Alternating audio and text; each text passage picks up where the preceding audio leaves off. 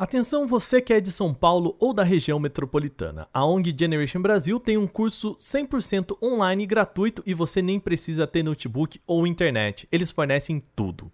O curso Pessoa Desenvolvedora Mobile está com inscrições abertas, mas precisa ficar ligado porque é um número limitado de vagas por meio de seleção dos candidatos. Para se inscrever, basta ir em gen.jobs/canaltech. Olá, hoje é quinta-feira e o Canaltech News chega com lançamentos das linhas Motorola Edge 20 e Huawei P50, mais um episódio da novela de quando lança o Windows 11 e muito mais. Eu sou Wagner Waka e vem comigo para as notícias do dia.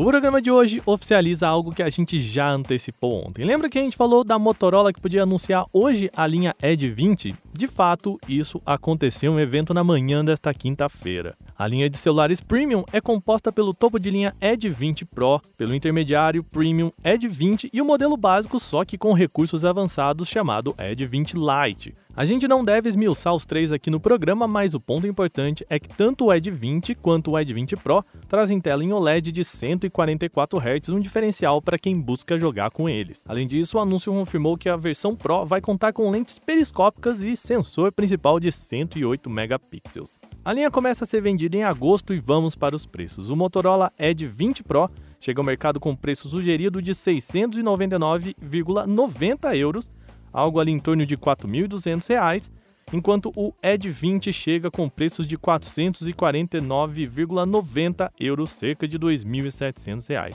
na versão mais simples. Por fim, o Edge 20 Lite será disponibilizado por R$ 379,90 euros, o que daria R$ 2.300 aí na conversão direta. E na sua versão mais simples. A boa notícia é que o Brasil está no plano de lançamentos da Motorola, só que ainda sem uma data oficial de lançamento do produto.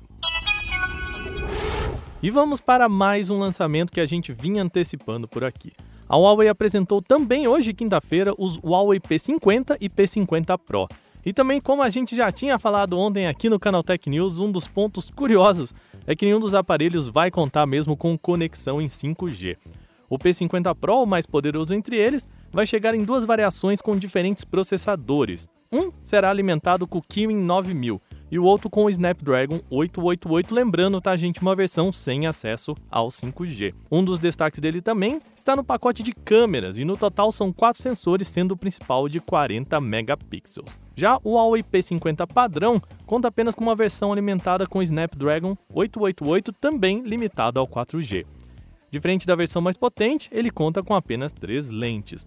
O Huawei P50 Pro chega às lojas chinesas com preços a partir de 5.988 yuans, o que daria perto de R$ 4.700 na conversão direta. Eles chegam nas cores preto, branco, dourado, rosa e azul estilizado com furta-cor. Já o Huawei P50 será vendido a partir de 4.488 yuans, o que daria perto de R$ 3.500 nas cores preto, branco e dourado.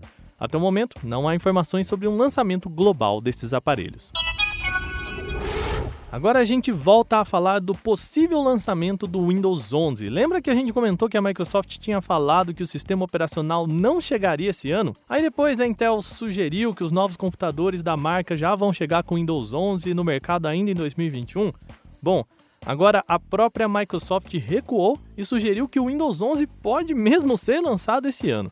A gigante determinou no Windows Hardware Compatibility Program que fabricantes finalizem seus drivers para o novo sistema operacional até o dia 24 de setembro. Isso reforça os rumores de que o Windows 11 poderia mesmo chegar em outubro, ali um mês depois, né? O que isso muda? Bom, por enquanto, pouca coisa, tá? Ainda há a possibilidade que o Windows 11 seja lançado em 2021, somente para novos notebooks. Assim, os aparelhos que vão chegar ao mercado ainda este ano, depois de outubro, podem vir com o novo sistema operacional já de fábrica, tá? Mas quem quiser migrar do Windows 10 para o Windows 11, talvez vai ter que esperar mais um pouquinho, tá?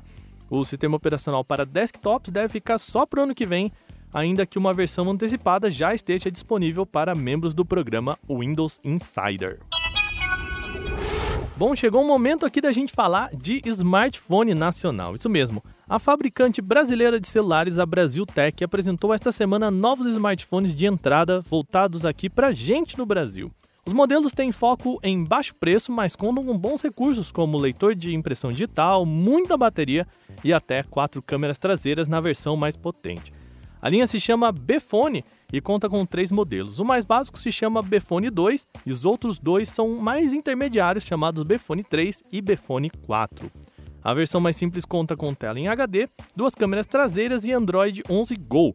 A Brasiltec ainda destaca que o smartphone conta com um processador não especificado, tá, gente? Eles não especificam, mas eles dizem que tem 8 núcleos e até 1,6 GHz. Já os dois intermediários, o Bfone 3 e o Bfone 4, vão contar com o mesmo processador também não especificado, mais de 1,8 GHz. A Brasiltec afirma que o lançamento dos smartphones está previsto para meados de agosto, com modelos que terão preços entre 800 e 2 mil reais, ainda não definidos.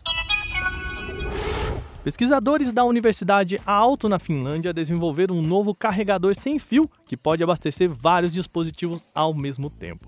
O transmissor consegue levar energia com 90% de eficiência a uma distância de até 20 centímetros sem depender de plugs ou tomadas convencionais.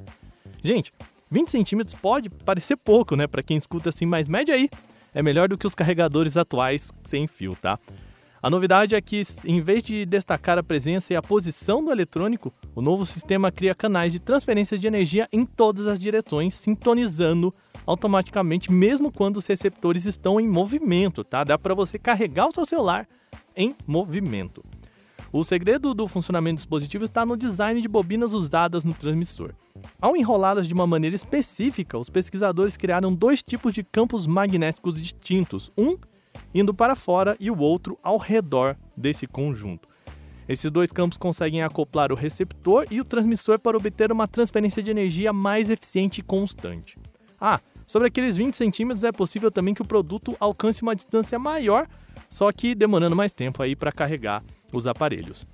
Após a realização de mais testes, dispositivos como smartphones, laptops e eletrodomésticos equipados com esse novo receptor poderiam receber energia no esquema de, entre aspas, bateria remota. Isso sem contato físico com carregadores ou tomadas. Mas por enquanto, isso é coisa só para daqui a alguns anos, tá, gente?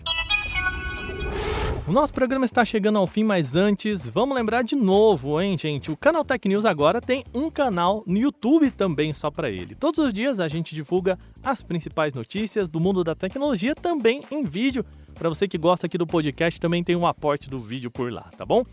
Só que lá, diferente daqui, não sou eu que apresento todo dia, a gente tem um time de apresentadores. Quinta-feira sou eu, tá bom? O canal é novo, então a gente conta com você para se inscrever, comentar e também compartilhar com os amigos também que podem curtir tecnologia.